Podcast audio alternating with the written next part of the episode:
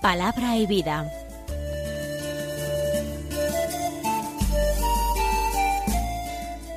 Con el padre Manuel Horta, desde Sevilla.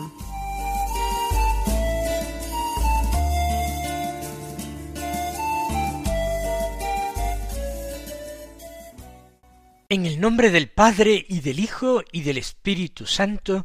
Amén. Alabados sean Jesús y María. Muy buenos días, queridos amigos, oyentes de Radio María y seguidores del programa Palabra y Vida. Hoy es el viernes de la primera semana del Adviento y este viernes es el día 2 de diciembre. Por ser el día que es, es el primer viernes de mes.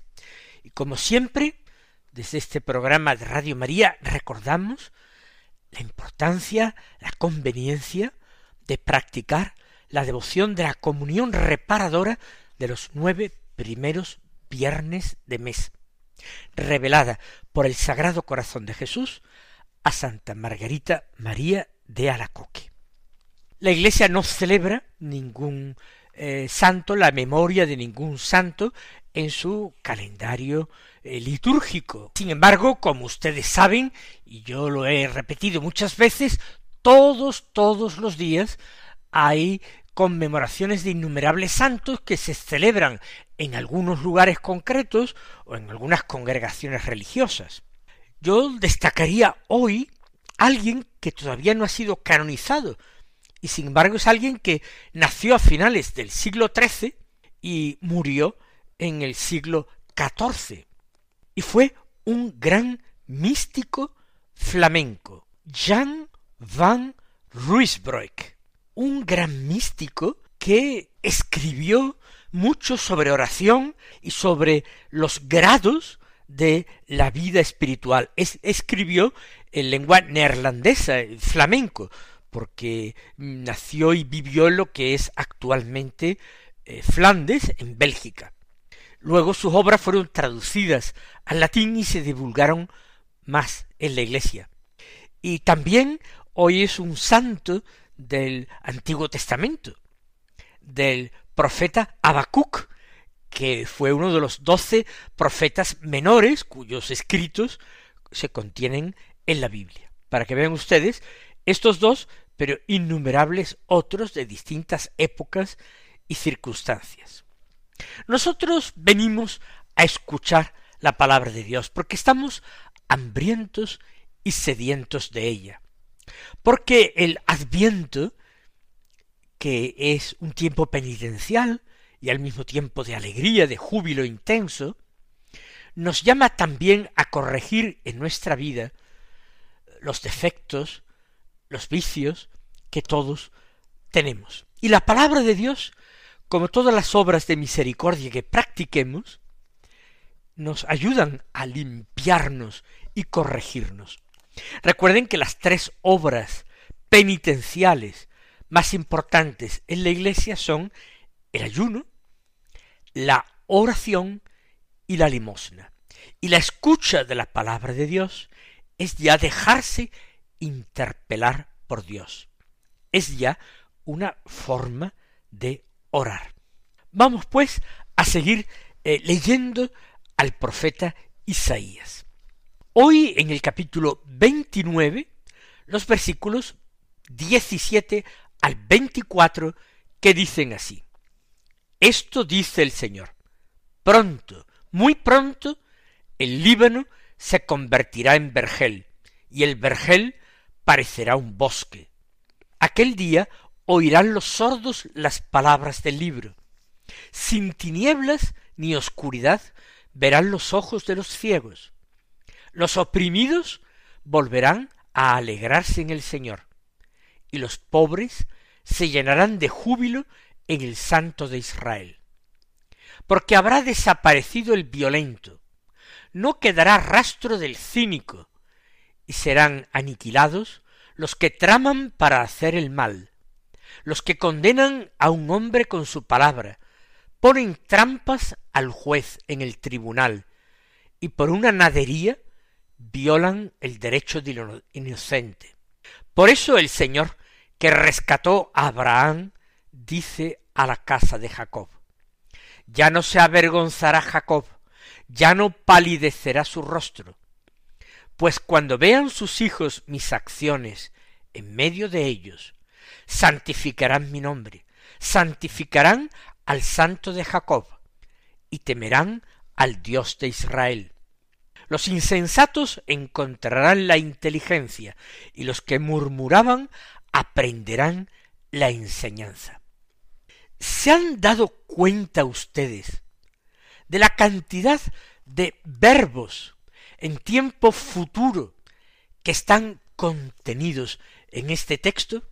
Yo he empezado a contarlos, pero me he perdido y no voy a perder más tiempo haciéndolo. Pueden ustedes entretenerse en esta tarea. ¿Cuántos verbos expresados en tiempo futuro?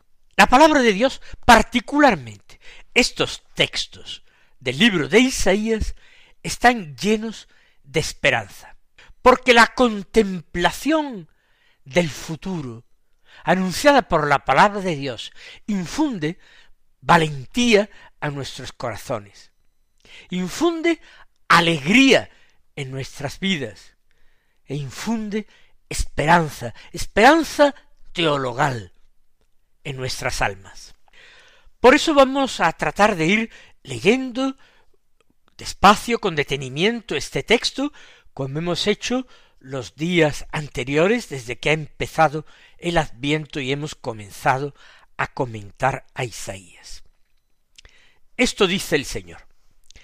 Y se entrecomilla porque el profeta quiere decir palabras que ha recibido directamente de Dios. Se trata de un oráculo. ¿Y qué dice el Señor? Pronto, muy pronto, el Líbano se convertirá en vergel, el vergel parecerá un bosque. ¿Qué hay que entender por el Líbano? ¿Y qué quiere de esto de que se convertirá, primer futuro, en vergel y el vergel parecerá, segundo futuro, un bosque? Bien, no es lo mismo decir Sión, Jerusalén, Israel, que decir el Líbano. Jerusalén, Israel, Sión son alusiones al pueblo de Dios de la antigua alianza, al Israel histórico, pero que leídos desde el Evangelio, leídos por nosotros, pueden referirse al nuevo pueblo de Dios que es la Iglesia. Pero el Líbano está al norte de Palestina. No es, por tanto, la Tierra Santa.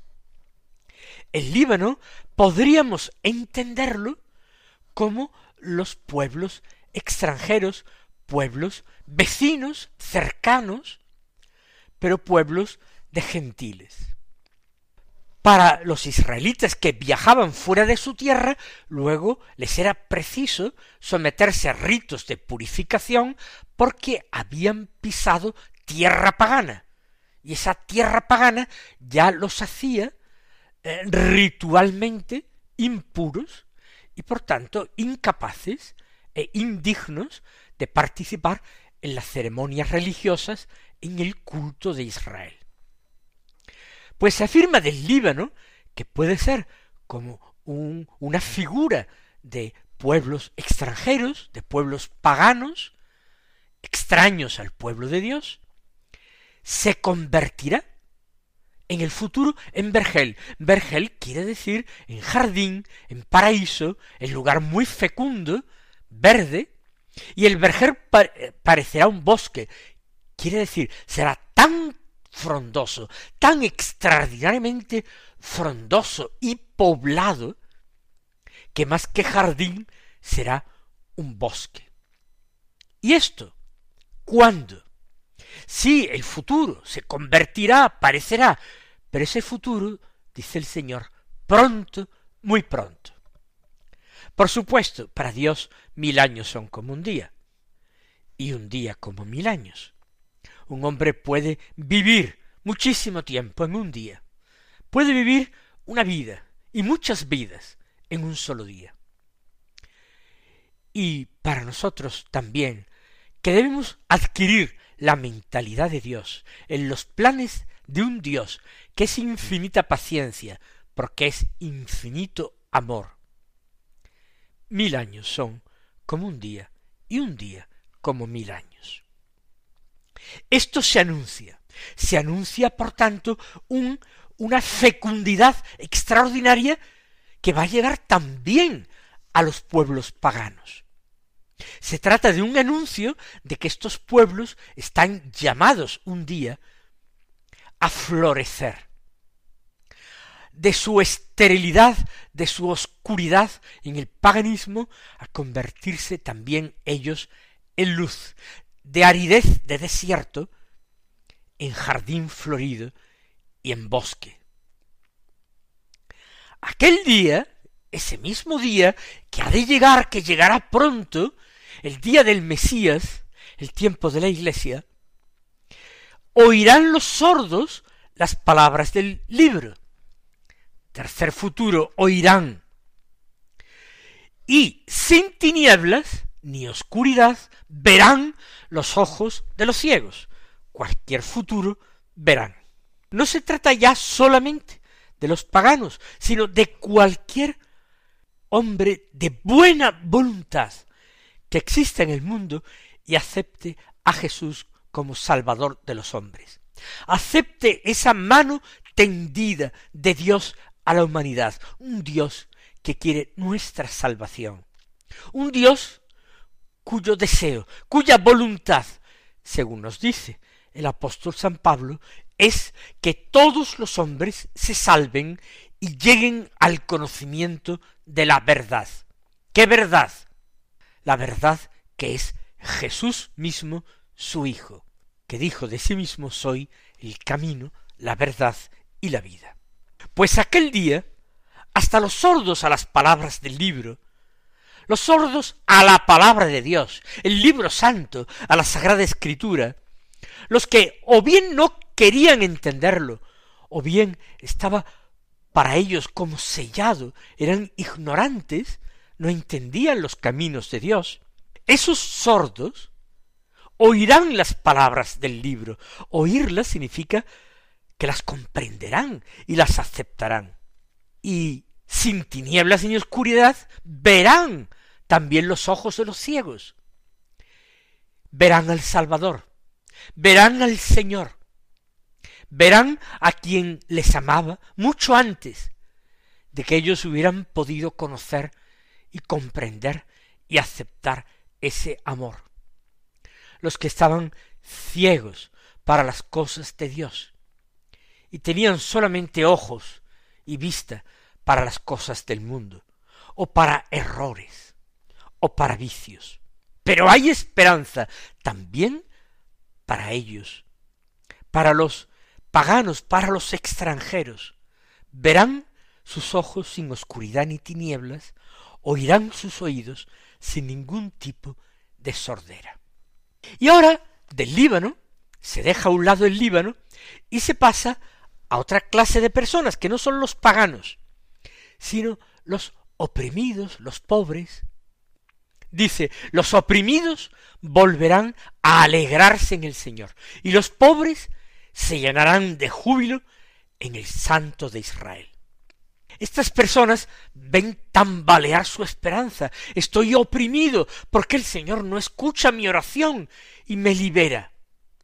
Soy pobre, padezco necesidades sin cuento. ¿Por qué el Señor no muestra su poder y su fuerza, librándome de la pobreza? Pues los oprimidos volverán, quinto futuro, a alegrarse en el Señor. Atrás queda todo sufrimiento, toda esclavitud, toda tristeza, volverán a alegrarse en el Señor. Y los pobres, los pobres de espíritu y los pobres eh, materiales en bienes de este mundo, se llenarán de júbilo, porque se darán cuenta al final de que la pobreza no ha sido obstáculo para encontrar al Señor. Al contrario, ha sido para ellos un beneficio, una magnífica oportunidad una ventaja en definitiva. Se llenarán de júbilo en el Santo de Israel. ¿Y esto por qué? Porque habrá desaparecido el violento, no quedará rastro del cínico, serán aniquilados los que traman hacer el mal. Me detengo ahí, para que sigan viendo ustedes eh, la séptima, la octava, la novena forma verbal en futuro. Sí, sí, desaparecerán los violentos, no quedarán rastro de los cínicos, serán aniquilados los que traman el mal. Porque cuánto sufrimiento y cuánto dolor viene a los hombres a través de otros hombres. La opresión, la pobreza, no está causada por otros hombres, pobres hombres, no hombres pobres, que se dejan llevar por la violencia, por la soberbia, por la codicia. ¿No son ellos los que crean oprimidos y pobres? Aquel día, el día del Mesías, se habrá establecido con creces una justicia, superior a todo lo que nosotros podamos entender. Ya no habrá violento que nos atemorice o nos oprima. Ya no quedará rastro del cínico que se burle de nosotros y nos desprecie. Ya serán aniquilados los que traman para hacer el mal y crean a su alrededor desigualdades y pobreza. Y sigue diciendo para estos tiempos futuros, los que condenan a un hombre con su palabra y ponen trampas al juez en el tribunal y por una nadería violan, violan el derecho del inocente. Esos también serán aniquilados. Condenar a un hombre con su palabra, con su maledicencia, con su difamación, con su murmuración, con su calumnia, con su falso testimonio. Todo eso Dios lo detesta.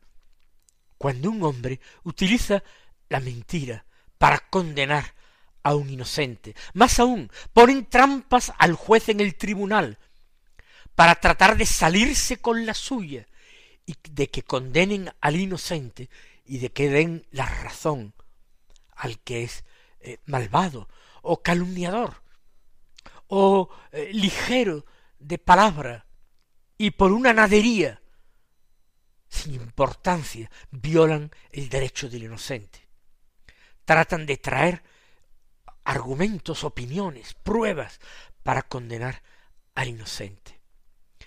De eso no habrá rastro. Pero todo es futuro. El Señor no nos promete la felicidad y el bienestar en este mundo. El Señor a sus discípulos lo único que les ofrece es la cruz que Él llevó y soportó por nuestro amor y por nuestra redención.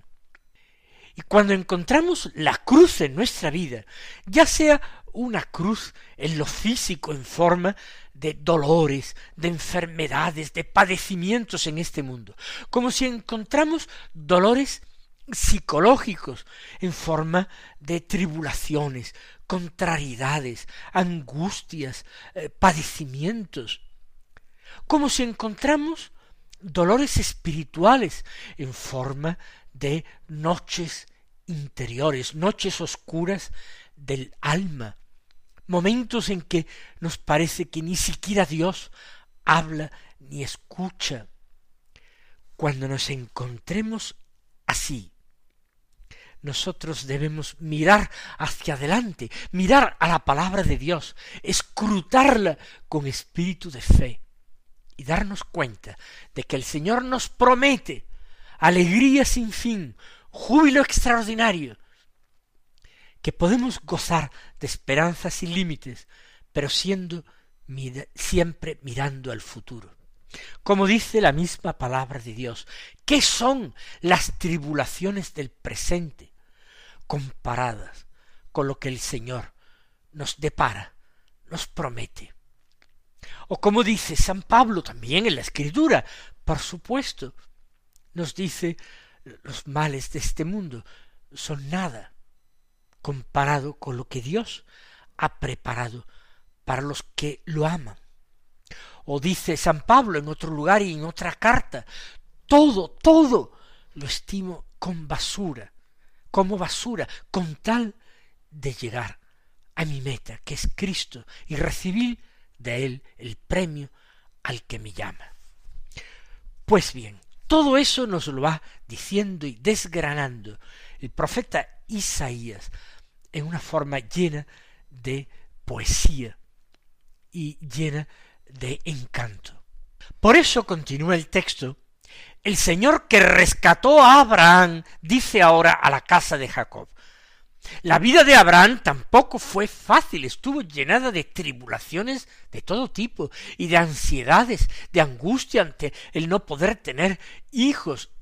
Por eso el Señor que rescató a Abraham, que un día hizo brillar la justicia y la felicidad en su vida, ese mismo Señor que hizo esperar a Abraham, ahora dice la casa de Jacob, ahora la casa de Jacob es Israel, pero también nuestro nuevo pueblo de Dios, el pueblo de la nueva alianza, que es la iglesia.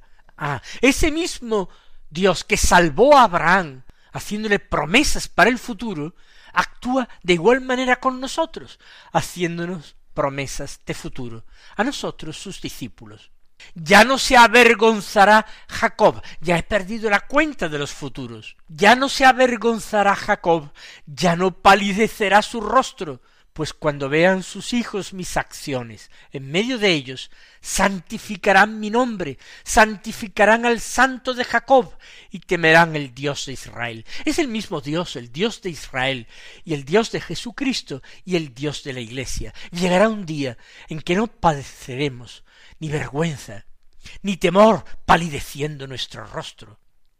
Cuando, cuando vean todos los hijos de la Iglesia, los verdaderos, los discípulos, mis acciones, las acciones de un Dios que salva en medio de ellos. Entonces santificaremos su nombre, santificaremos al Dios de Jacob, al Dios de Israel, por toda la eternidad cantaremos sus alabanzas, que son los males de este mundo comparados con los bienes del cielo que se nos prometen.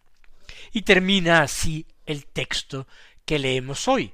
Los insensatos encontrarán la inteligencia, y los que murmuraban aprenderán la enseñanza. Hay esperanza también para los necios y para los pecadores. Los sensatos encontrarán quizás capacidad para discernir, para hallar la verdad y la vida. Y los que murmuraban y eran injustos, también aprenderán la enseñanza del Evangelio. Muchos de ellos también se salvarán, sólo se condenarán quienes se obstinen en el pecado, en el mal. Mis queridos hermanos, que el Señor os bendiga y hasta mañana si Dios quiere.